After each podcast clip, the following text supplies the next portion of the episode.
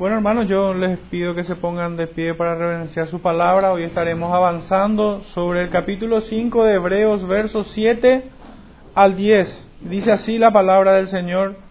Y Cristo en los días de su carne, ofreciendo ruegos y súplicas, con gran clamor y lágrimas, al que podía librar de la muerte, fue oído a causa de su temor reverente.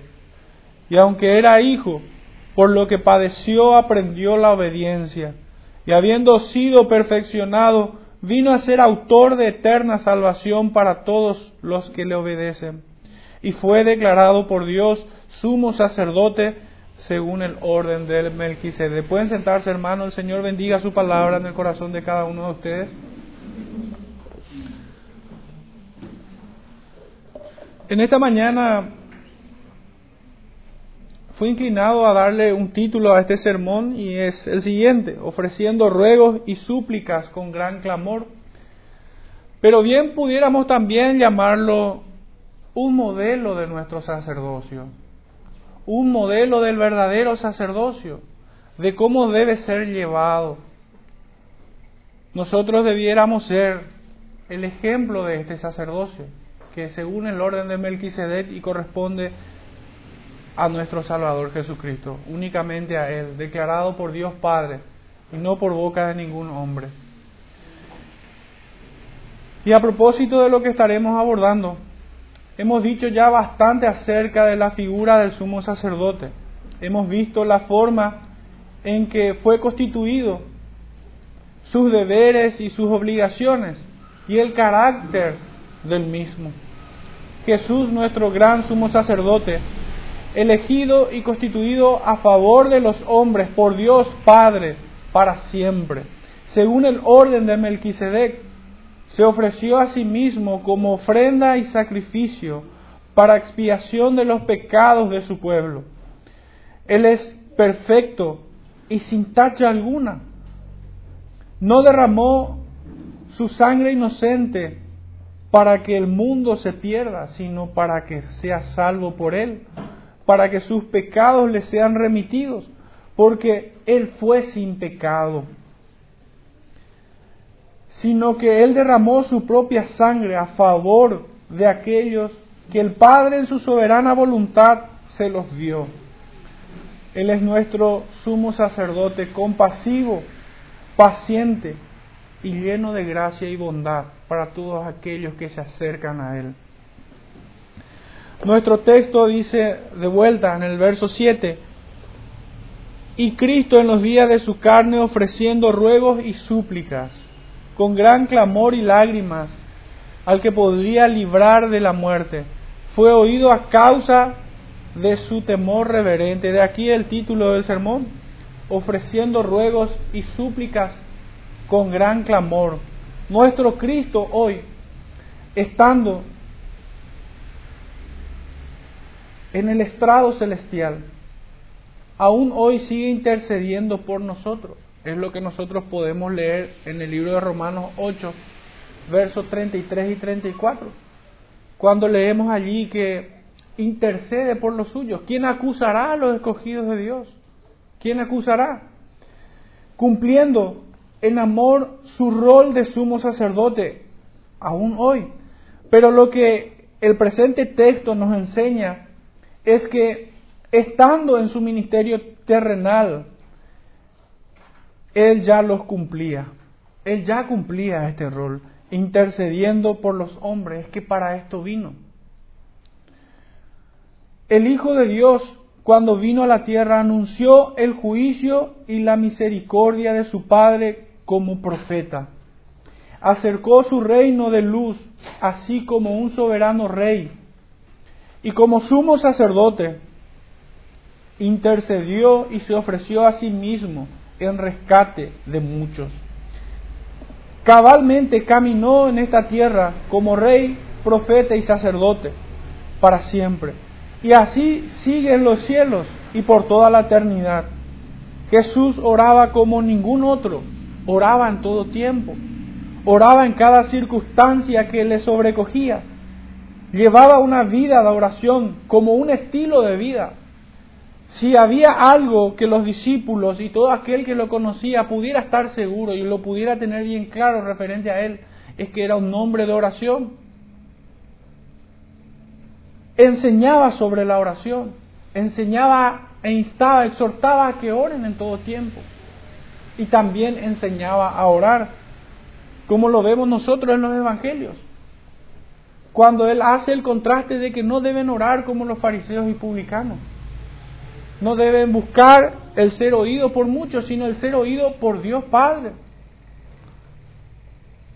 Y nos enseñó esa, esa oración tan conocida donde en primera instancia nos dice a quién debemos dirigirnos. Así como nuestra adoración está dirigida únicamente a Dios, nuestras oraciones también. Pidiéndola en su nombre. ¿Y por qué esto? Si buscamos una respuesta sencilla y rápida es porque Él intercede por nosotros. Si Dios Padre nos ha de conceder algo, ha de ser en virtud de esta obra mediadora de Cristo. ¿Quién pudiera pedir algo al Padre separado de Cristo? ¿Quién pudiera acercarse y pretender alcanzar el favor de Dios separado de Él? Nadie podría. Sino solamente estando en los méritos de Cristo.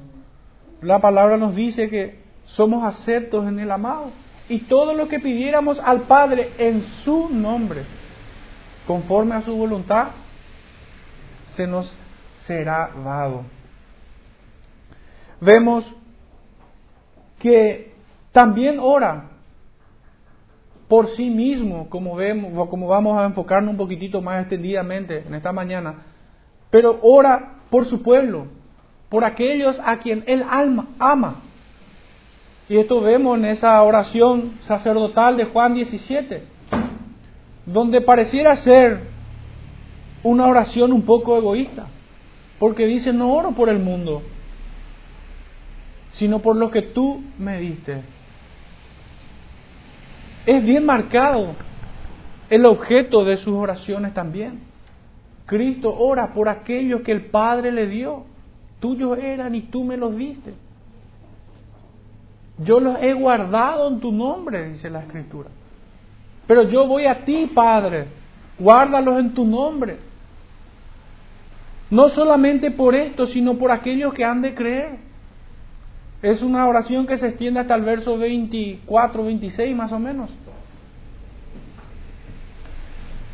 Pero esta oración y súplica nos lleva más bien a esta referencia de ruegos y súplicas con gran clamor y lágrimas.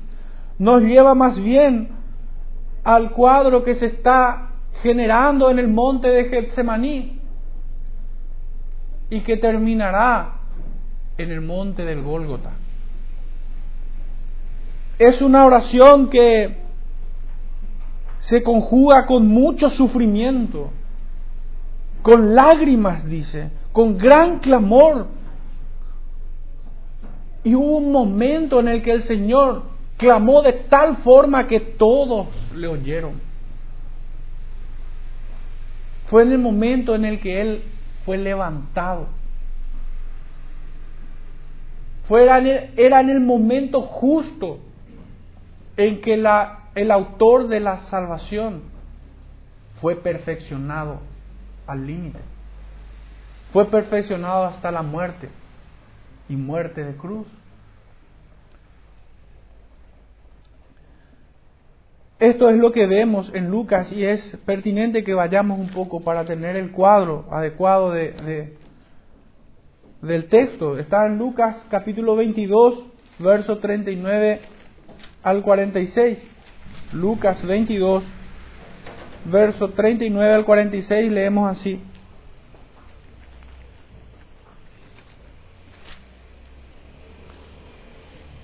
Y saliendo se fue como solía al monte de los olivos, y sus discípulos también le siguieron. Cuando llegó a aquel lugar les dijo, orad que que no entréis en tentación. Y él se apartó de ellos a distancia como de un tiro de piedra y puesto de rodillas oró, diciendo, Padre, si quieres pasa de mí esta copa, pero no se haga mi voluntad sino la tuya. Y se le apareció un ángel del cielo para fortalecerle. y estando en agonía, oraba más intensamente, y era su sudor como grandes gotas de sangre que caían hasta la tierra. Cuando se levantó de la oración y vino a sus discípulos, los halló durmiendo a causa de la tristeza. Y les dijo, ¿por qué dormís? Levantaos y orad para que no entréis en tentación. En este, en este cuadro que vemos aquí, vemos todos esos elementos que hemos dicho, de que él era un nombre de oración, porque dice, como solía. Y saliendo se fue, como solía, al monte de los olivos, para orar. Vemos una conducta, vemos algo deseado por él, buscaba ese tiempo en todo momento. Apartaba un lugar, un tiempo, apartaba su vida, sus pensamientos, sus emociones para el Señor.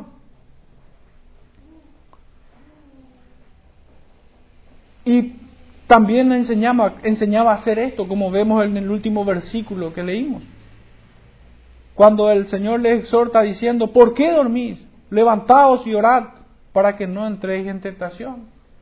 Lo que se encuentra en medio de estos dos versículos, el primero y el último, el 39 y el 46 que hemos leído, es su gran desahogo que vertió delante del Padre. Esto no es simplemente un momento, un cuadro, no son pequeñas escenas donde Jesús ora al Padre, Señor, si es posible a pasar de mí esta copa, pero que en todo se haga tu voluntad. No es un cuadro, nada más. Es un momento intenso, es un momento extenso también. Tanto así que sus discípulos quedaron dormidos. Fue un momento dedicado a buscar socorro, a buscar auxilio.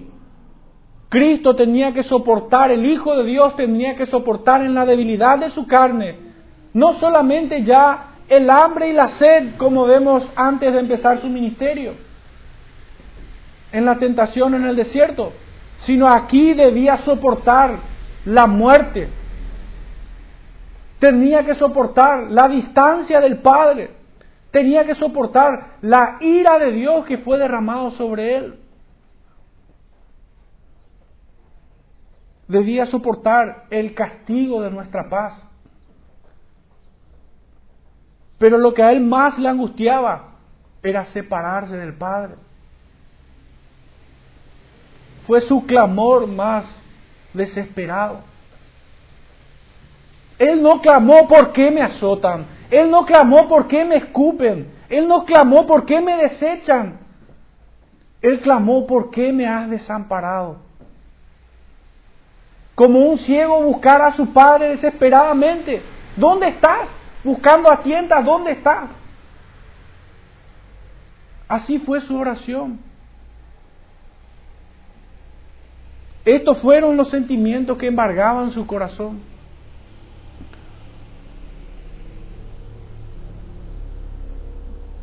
Su sudor como grandes gotas de sangre que caían hasta la tierra.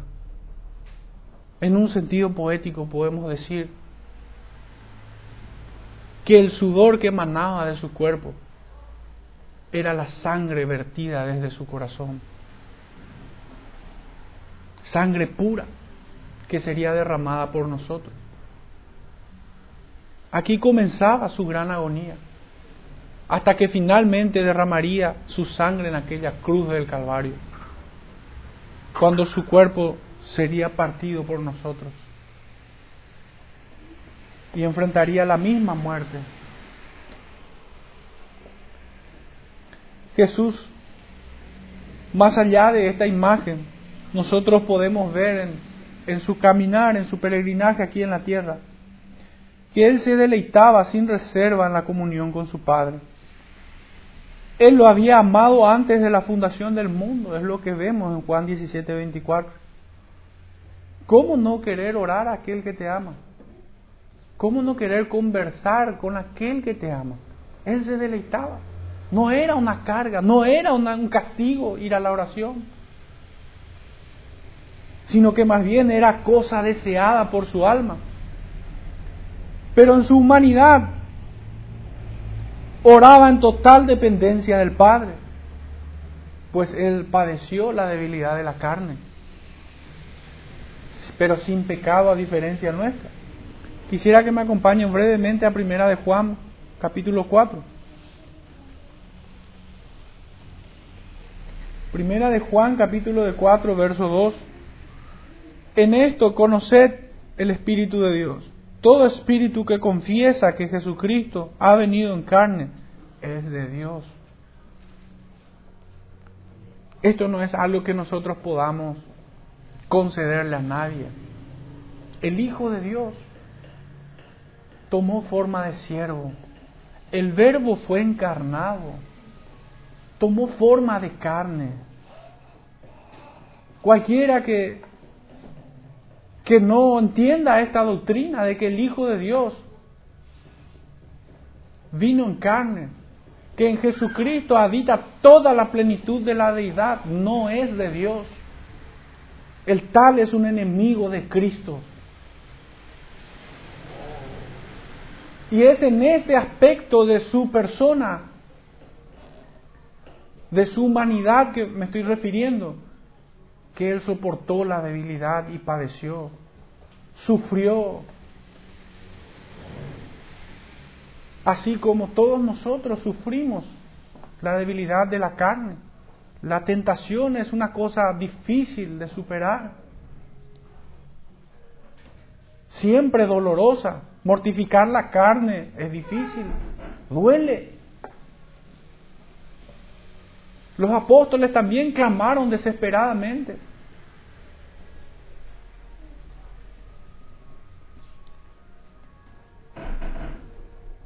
Es en este aspecto de la humanidad de nuestro Salvador, Jesús, que él clamaba al Padre con ruegos y súplicas a aquel que podría librarle de la muerte, como leemos en nuestro texto. Él participó de todas nuestras angustias, como nosotros de las aflicciones y necesidades, como hombre débil, el sustento y la protección de su vida venían de la providencia del Padre, por lo cual clamaba ante Él. Sus oraciones cobraron mayor intensidad aquí en el Getsemaní. Este es el cuadro que se nos dibuja cuando leemos Hebreos 5, versículo 7.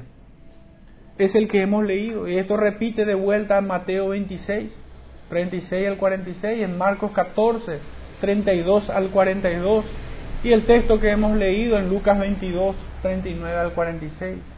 Vemos a Jesús decir, mi alma está abrumada de dolor hasta la muerte. Su sudor eran como gotas de sangre. Oraba en la debilidad de la carne para que se haga la voluntad del Padre. Él también fue débil. Por eso Él comprende nuestra debilidad. Él es compasivo y misericordioso. Que no se confunda, por favor, que Él comprende con Él, Él es cómplice. No, Él no es cómplice. Al igual que el Padre aborrece el pecado, ¿Cómo pudiera amar aquello que le, que le dio muerte? ¿Quién pudiera abrazar el puñal envenenado que terminará matándolo? No, Cristo también aborrece el pecado. Así como la tercera persona de la Santa Trinidad, el Santo Espíritu de Dios, también lo aborrece. Se contrista por nosotros intercede por nosotros.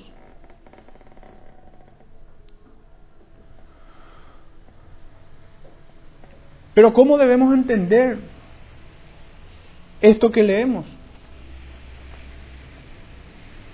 De que Él hacía estos ruegos y esta súplica al que podía librar de la muerte. Si Él es la vida y la resurrección. Él es Dios mismo, Él es eterno. debemos ponernos en la debilidad de su carne. Porque como hemos estudiado al comienzo de este libro, del libro de Hebreos, en él se da lo que se llama en teología la unión hipostática. Enteramente Dios y enteramente hombre. Es en la debilidad de la carne que él oraba y rogaba. Imagínense, el Hijo de Dios, el Hijo de Dios, estando en la debilidad de la carne, oraba al Padre para sostener su alma en esos tiempos de angustia y tribulación. Por eso es que cobra más fuerza que el segundo título que, en el cual pensé. Cristo Jesús, nuestro modelo de sacerdocio. Ya haciendo una aplicación un poco apresurada, diría que nosotros debemos imitarle a Él en esto que Él hacía como sacerdote. Aún Él oraba para soportar la tentación. Imagínense que dice, líbrame, si es posible, haz pasar. Pero que en todo se haga tu voluntad. La carne era sometida a muerte en esa oración. La carne era mortificada en esa oración final. Que en todo se haga tu voluntad y no la mía. ¿Y cuál es la voluntad del Padre? Que nosotros resistamos la tentación, que venzamos al, al pecado y a Satanás.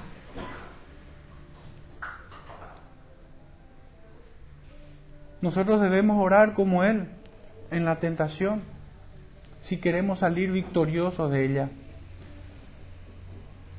Habíamos dicho que Jesús cargaría la ira de Dios. Y es lo que nosotros vemos en Isaías 53. Solo el verso 5, todo el 53 es tocante y propicio para leerlo, pero solamente el verso 5 voy a leer. Dice así, mas el herido fue por nuestras rebeliones, molido por nuestros pecados. El castigo de nuestra paz fue sobre él, y por su llaga fuimos nosotros curados a él no le, no le sobrevino algo que no sabía. La voluntad del Hijo y del Santo Espíritu de Dios es la misma que la del Padre y esto fue antes de la fundación del mundo. A él no le sorprendió nada. Él sabía a qué vino. Y aún así oraba pidiendo que sea sostenido. Pues Dios lo, había hecho pecado. Esto leemos en segunda de Corintios, capítulo 5, les leo, verso 21. Al que no conoció pecado, por nosotros lo hizo pecado, para que nuestros, para que nosotros fuésemos hechos justicia de Dios en él. La justicia de Dios solo es en Cristo. Su justicia debía ser saciada perfectamente. Alguien que a deuda no puede pagar ninguna cuenta, tiene que tener con qué pagarla. Por eso es que solo Cristo podía, porque todo hombre había pecado, todo hombre ha pecado, es lo que leemos en las Escrituras. ¿Quién pudiera presentarse de manera perfecta, sin deber a Dios Padre justicia? Solo Él podía pagar. Y es así que Él se constituye justicia nuestra delante de Dios Padre. La justicia no fue olvidada, sino fue cobrada por Dios Padre. Su justicia se hizo efectiva en los sufrimientos y la muerte de nuestro Salvador. Pero fue pagada con solvencia, con fondos infinitos, porque fiel es el que prometió. Él resucitó y allí se encuentra toda la esperanza de nuestra fe en Él. Su porción fue con la ira de Dios por nosotros. Experimentó la muerte a causa del pecado. Destituido de la presencia de Dios porque el pecado lo separaría de Él. Esta oración lamentosa se deja ver en toda su profundidad en Mateo 27, si podemos ir allí. Esta oración se deja ver realmente en su verdadera intensidad y profundidad en Mateo 27, verso 46. Cuando el Señor dice, cerca de la hora novena, Jesús clamó a gran voz, Elí, Elí, lama sabactani, esto es, Dios mío, Dios mío, ¿por qué me has desamparado? Ningún látigo, ningún azote le hizo clamar de esa manera. sino la separación que hacía el pecado entre Dios Padre y Él. Nada más conmovió sus entrañas que esto. El verso 50 del mismo capítulo, más Jesús habiendo, habiendo otra vez clamado a gran voz, entregó el Espíritu.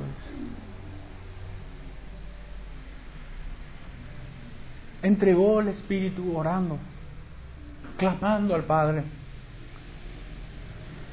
Jesús se bebió la copa por nosotros, que le fue dada desde la eternidad pasada. Esto no fue novedad para él. Él sabía que vino. Gálatas 3, 13.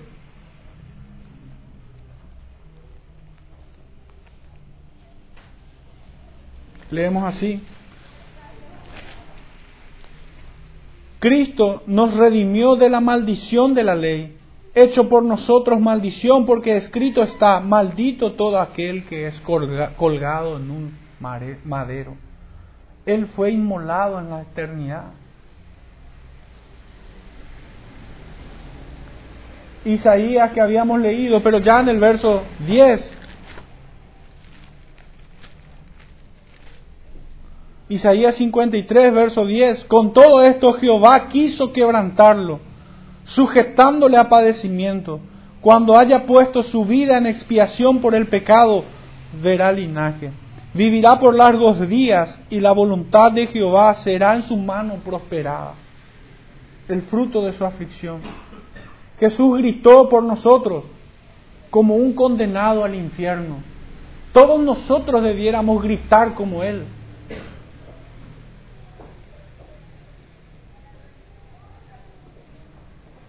Fue como contemplando el infierno que Cristo gritó allí en la cruz. Pero muchos hoy andan como desquiciados allí afuera.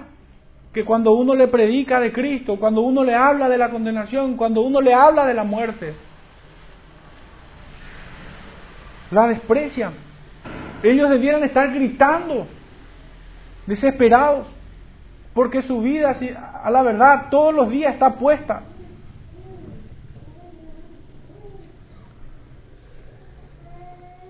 Pero Cristo gritó por nosotros allí en la cruz. Exhaló su espíritu buscando al Padre en oración. Es absolutamente necesario enfatizar este tema de la vida de oración de Jesús en el contexto del sumo sacerdocio. Es su actividad principal, la del sacerdote, la de interceder, la de proponerse como un mediador, de orar para que pueda mantenerse en santidad, de que pueda caminar en rectitud, de que pueda presentarse delante de Dios de manera acepta.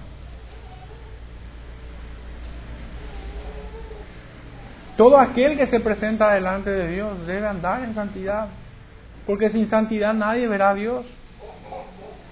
Todo aquel que desea ser oído por Dios debe ir a la palabra, debe buscar conocer a su Dios a través de ella. Porque aquel que aparta el oído de la ley, aún sus oraciones son inmundas. Nadie que no pone por obra que, no, que su justicia no fuera superior a la de los fariseos y publicanos podrá alcanzar la misericordia y el perdón de Dios. Debemos situarla, debemos ponerla énfasis, esta vida de oración de nuestro Salvador en el tema del sumo sacerdocio. Pues la oración constituye la actividad principal de todo aquel que es llamado sacerdote. Y todo su pueblo es sacerdote. Dios tiene un pueblo de sacerdotes. Todo pueblo debe interceder en oración. Esto lo vemos en 1 de Pedro 2.9.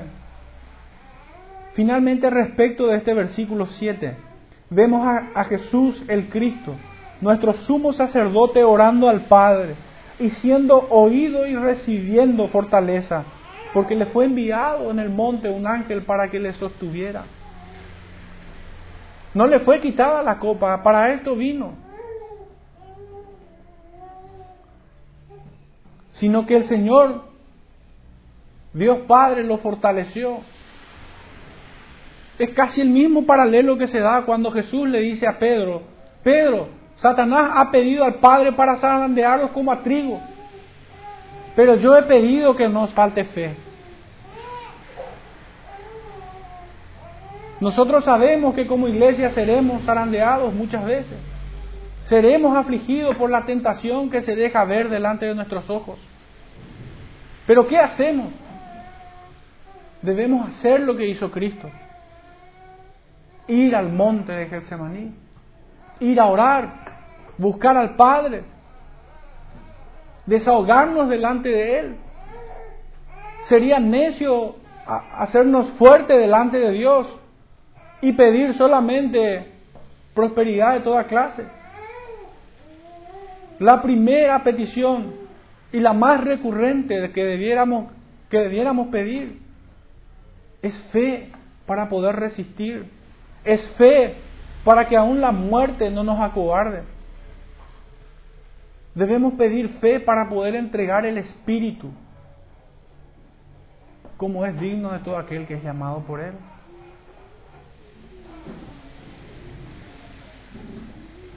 Seremos oídos así como Cristo fue oído. Y su respuesta llegará a nosotros. En ese mismo momento, Dios es galardonador de los que le buscan. Y cuanto más de aquellos que piden lo que el Padre quiere que pidamos. Porque hay otro tipo de oración del cual también la Escritura denuncia, pedís y no recibís porque pedís mal, para gastar en vuestros propios deleites. ¿Cuáles son las peticiones que debemos hacer? Nosotros debemos pedir aquellas cosas que nos sostengan en la fe, que nos sostengan en la voluntad del Padre, que nos ayuden a caminar en obediencia. Señor, ayuda a mi incredulidad.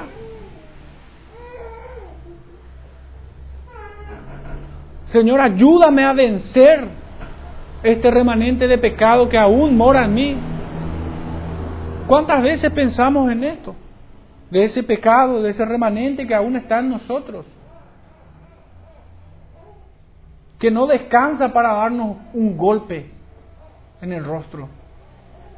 ¿Cuántas veces meditamos en ello? ¿Cuántas veces pedimos al Señor fuerza para vencer y someter a ese remanente con que se haga tu voluntad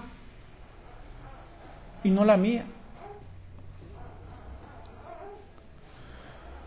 La segunda parte de nuestro texto en el día de hoy va del versículo 8 al verso 10. Y aunque era hijo, por lo que padeció, aprendió la obediencia. Y habiendo sido perfeccionado, vino a ser autor de eterna salvación para los que le obedecen. Y fue declarado por Dios sumo sacerdote según el orden de Melquisedec. Estos versículos nos traen mayor luz sobre todo lo que hemos aprendido anteriormente. del versículo más inmediato y de los versículos que anteriormente hemos estado leyendo y avanzando. Se extiende un poco más esta doctrina. Leemos en el, en el 8, aunque era hijo, en el contexto de qué cosa? De que él clamó para que sea librado de la muerte. En el contexto de que él sufrió en la carne, padeció la debilidad de la carne, pero sin pecado. El Hijo de Dios, enteramente de Dios. Ya me adelanto a leer el 11, que muchas veces es difícil explicar esto. ¿Quién pudiera tener toda la sabiduría para poder entender perfectamente esto? Solamente siendo guiados en el conocimiento de Dios, por medio de su Santo Espíritu podemos encontrar explicación para esto. Enteramente Dios y enteramente hombre. Enteramente Dios era todopoderoso, es todopoderoso, inmutable, supremo, soberano, omnisciente. Todos los atributos de Dios en Él, porque la Escritura nos revela eso en Colosenses. En Él habita toda la plenitud de la deidad, nada le faltaba. ¿Cómo es que pudo padecer entonces? ¿Cómo es que pudo clamar de esta forma? como si fuésemos nosotros los que estamos allí en nuestra debilidad, no queriendo pecar en contra de Dios, queriendo caminar en obediencia.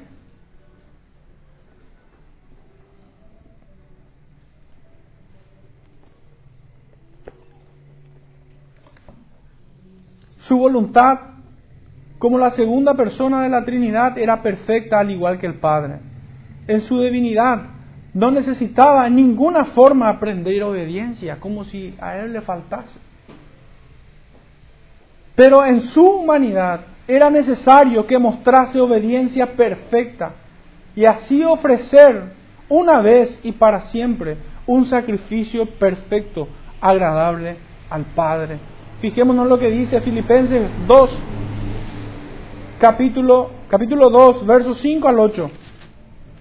Haya pues en vosotros este sentir que hubo también en Cristo Jesús, el cual siendo en forma de Dios, no estimó el ser igual a Dios como cosa que aferrarse, sino que se despojó a sí mismo, tomando forma de siervo, hecho semejante a los hombres, y estando en la condición de hombre, se humilló a sí mismo, haciéndose obediente hasta la muerte y muerte de cruz vemos a Cristo, el Hijo de Dios, Dios mismo, humillándose, haciendo semejante a los hombres, estando en la condición de hombre, haciéndose obediente hasta la muerte. Era necesario que el Salvador, en su humanidad, en la debilidad de la carne, mostrase obediencia perfecta. Era la única forma porque así lo había establecido. Debía ser ofrecido una ofrenda perfecta. Aquel que verdaderamente quitaría el pecado del mundo era uno solo, un solo cordero. Todos los que fueron degollados e inmolados anteriormente, ningún alma redimió,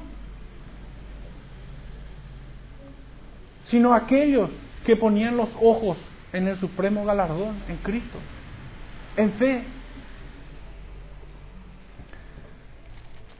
Y haciendo un paralelo con Isaías de vuelta en el mismo capítulo 53, pero ya el verso 11, verá el fruto de la aflicción de su alma y quedará satisfecho.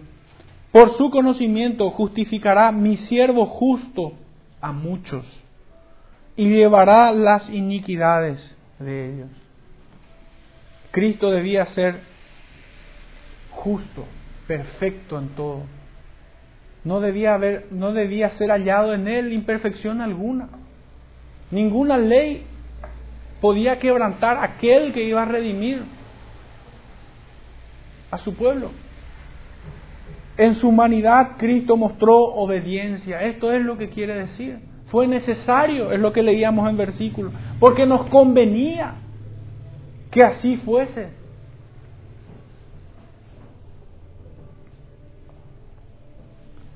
Cristo en la sustitución del hombre pecador, desobediente y rebelde, se presentó por nosotros en perfecta obediencia para que fuésemos aceptos delante del Padre. Si me acompañan a Efesios 1, vamos a ir a, dos pasajes para desarrollar este tema. Efesios 1, versos 5 al 7.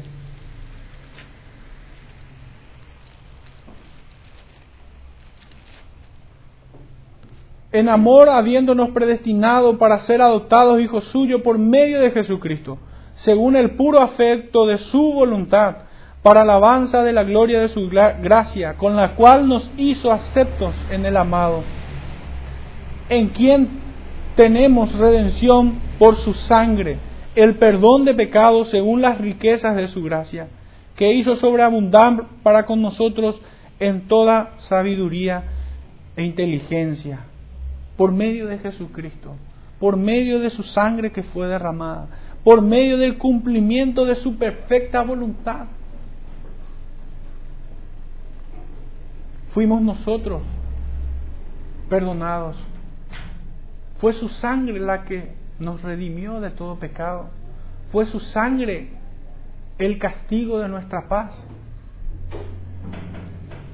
Y Romanos 5:19 hablando de la sustitución de la justicia de Cristo por hombres pecadores y rebeldes como nosotros.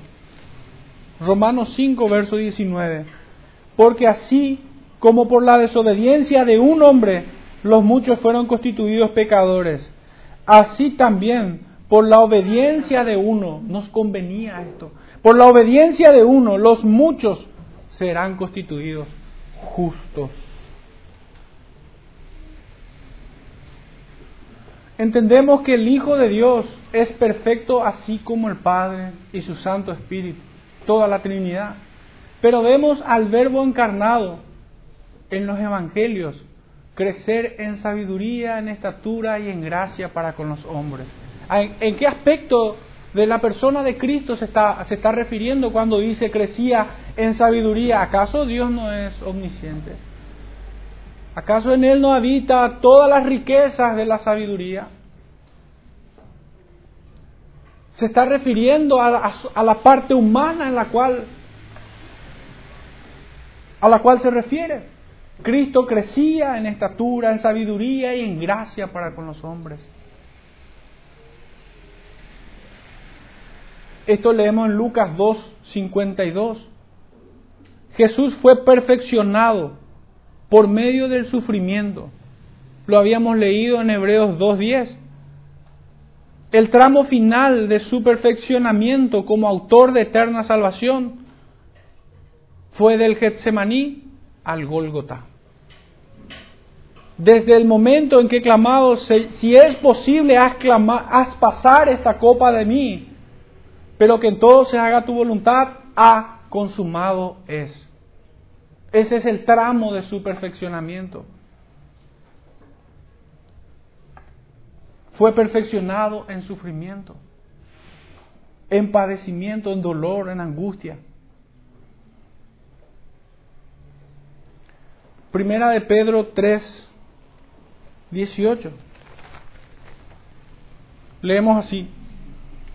Porque también Cristo padeció una sola vez por los pecados el justo por los injustos, para llevarnos a Dios, siendo a la verdad muerto en la carne, pero vivificado en el Espíritu. Por cierto, es un argumento que ya hemos escuchado de esta secta, los falsos testigos de Jehová, que ellos creen que es un argumento por el cual ellos pueden sostener la herejía de que Cristo no es Dios, porque murió.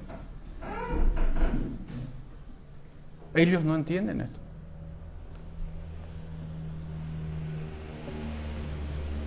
En su muerte hemos sido nosotros vivificados.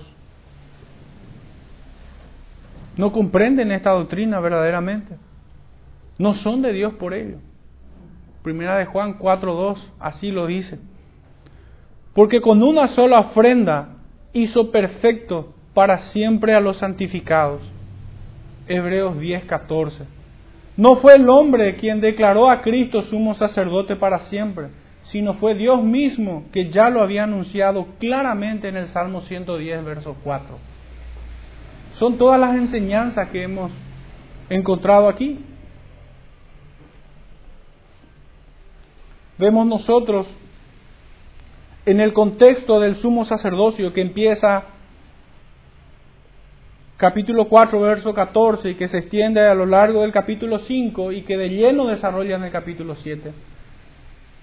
Vemos en este contexto, en este contexto nos habla el escritor divino, el escribiente divino, como me suelo referir al, al que escribió, al instrumento de Dios que puso en tinta la palabra de Dios nos dice, y Cristo en los días de su carne, ofreciendo ruegos y súplicas con gran clamor y lágrimas al que podía librar de la muerte, fue oído a causa de su temor reverente. Y aunque era hijo, por lo que padeció, aprendió la obediencia. Y habiendo sido perfeccionado, vino a ser autor de eterna salvación para todos los que le obedecen. Y fue declarado por Dios sumo sacerdote según el orden de Melquisedec. Este texto nos enseña tres cosas esencialmente. Lo que ya hemos repetido varias veces.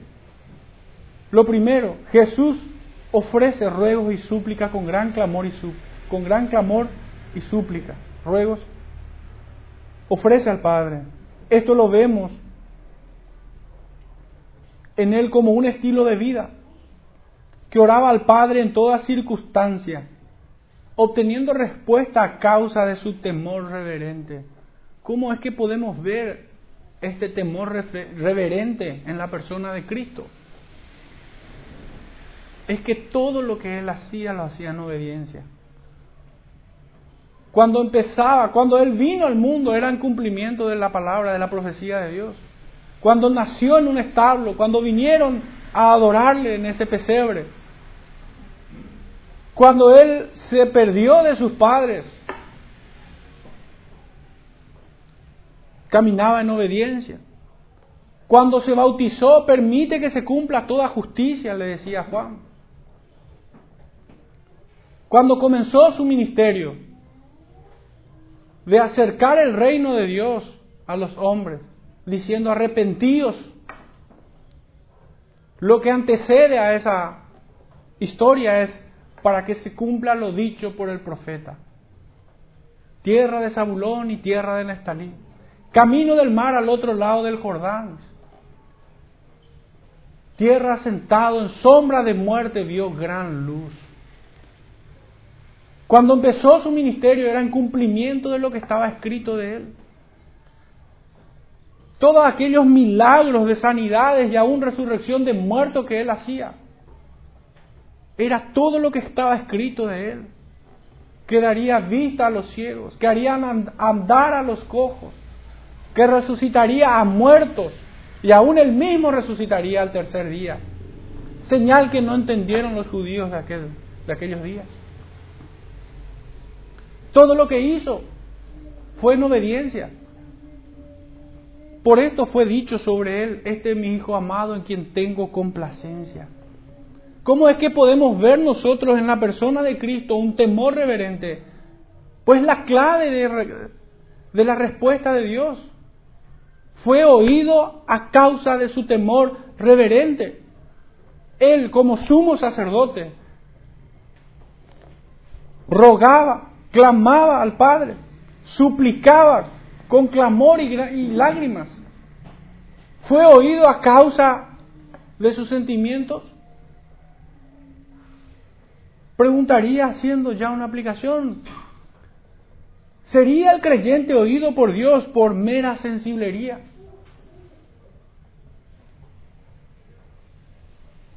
No. Será oído por su temor reverente. Y esto se traduce en obediencia a su palabra. No podemos redefinir esto. No podemos darle un sentido diferente a esto. Hay muchos que lo hacen hoy en día.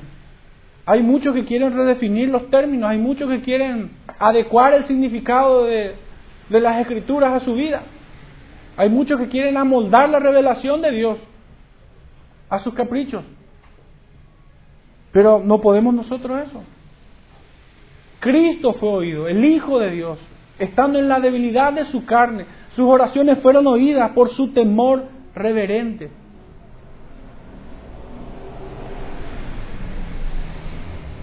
Ningún hijo tiene temor reverente si desobedece al Padre.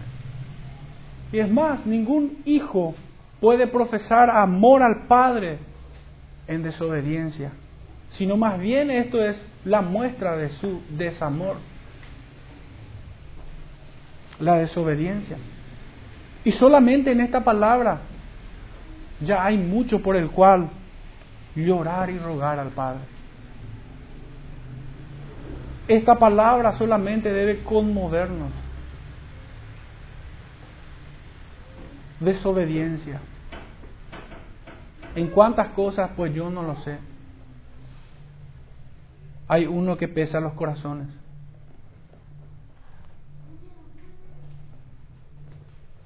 Lo segundo, Él era el Hijo de Dios y como tal su voluntad era perfecta, pero en su humanidad fue perfeccionado en el, en el sufrimiento, en completa obediencia. Dos palabras que van encadenadas, son como dos fibras unidas al corazón del hombre, del creyente, sufrimiento y obediencia. Sufrimiento y obediencia. Son dos eslabones unidos en el creyente. Nosotros tenemos la promesa del Señor, que Él perfecciona su poder en nuestras debilidades. Es la respuesta que recibió el apóstol. Bástate mi gracia.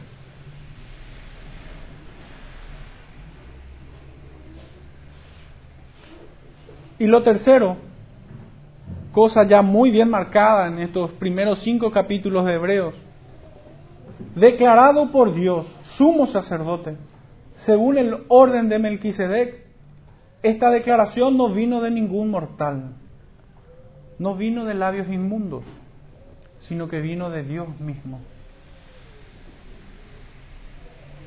Estos versículos nos enseñan del sacerdocio de Cristo como, mediador ante Dios a favor de los hombres, llevando una vida de oración para resistir a la tentación caminando en perfecta obediencia, teniendo victoria sobre el pecado y aún sobre la muerte, porque no fue posible ser retenida por ella.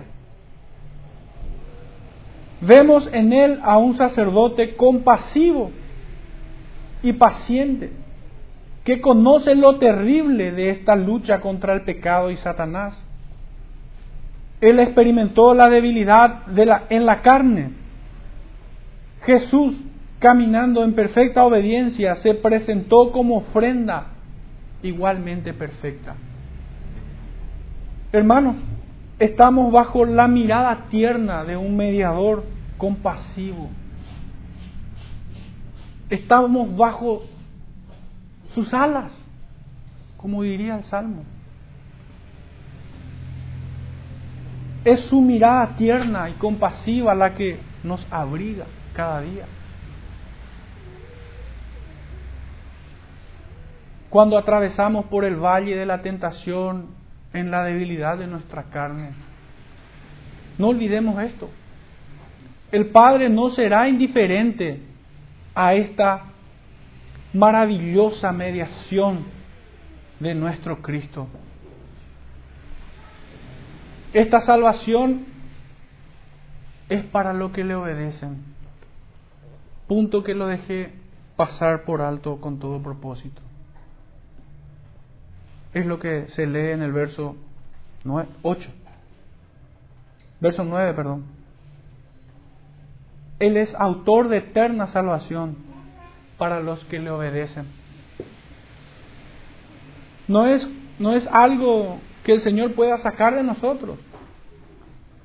Es algo que Él pone en nosotros y se deja ver. Esta salvación es para aquellos que obedecen, que caminan en obediencia, que imitan el sacerdocio de Cristo, con ruegos y súplicas, intercediendo. Es la, es la labor principal del sacerdote. Lo fue en el Antiguo Testamento y lo es hoy. Y lo será siempre.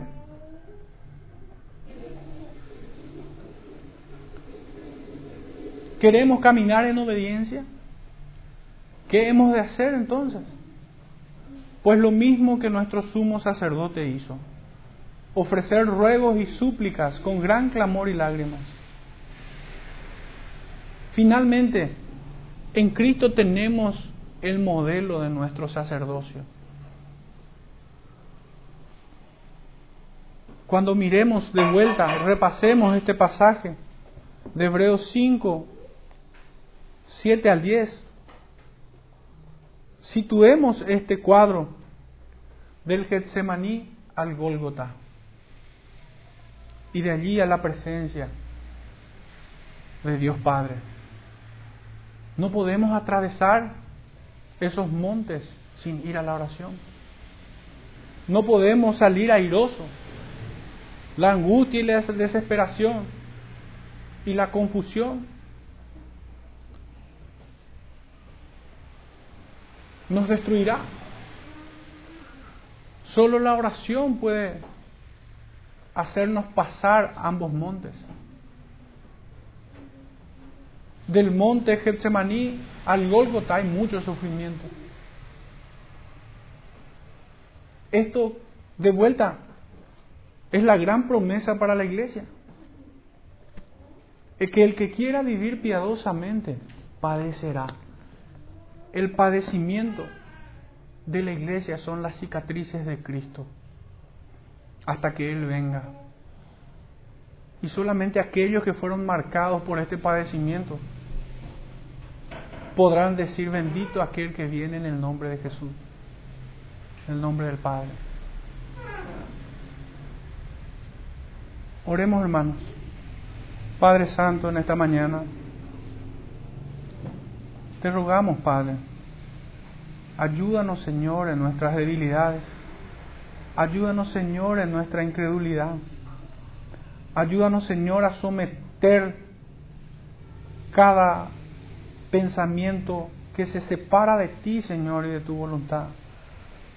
Ayúdanos, Señor, a resistir la tentación, a resistir al diablo y a resistir al mundo, Señor. Pero te rogamos que la primera victoria sea contra nosotros mismos. Te rogamos, Señor, que cada día podamos vencer en esta batalla. Para que podamos menguar, Señor, y Cristo pueda crecer en nosotros. Es nuestro anhelo y nuestro deseo, Señor. Este es el sentimiento que hoy nos embarga, Padre. Ayúdanos a que todos los días podamos venir a ti para poder cruzar este, este trecho que aún nos falta, Señor, hasta llegar a aquel día. Señor, bendice a tu iglesia, bendice a tu pueblo, a cada hijo tuyo, Señor, aquí reunido. En el nombre de nuestro Salvador Jesucristo te pedimos esto. Amen.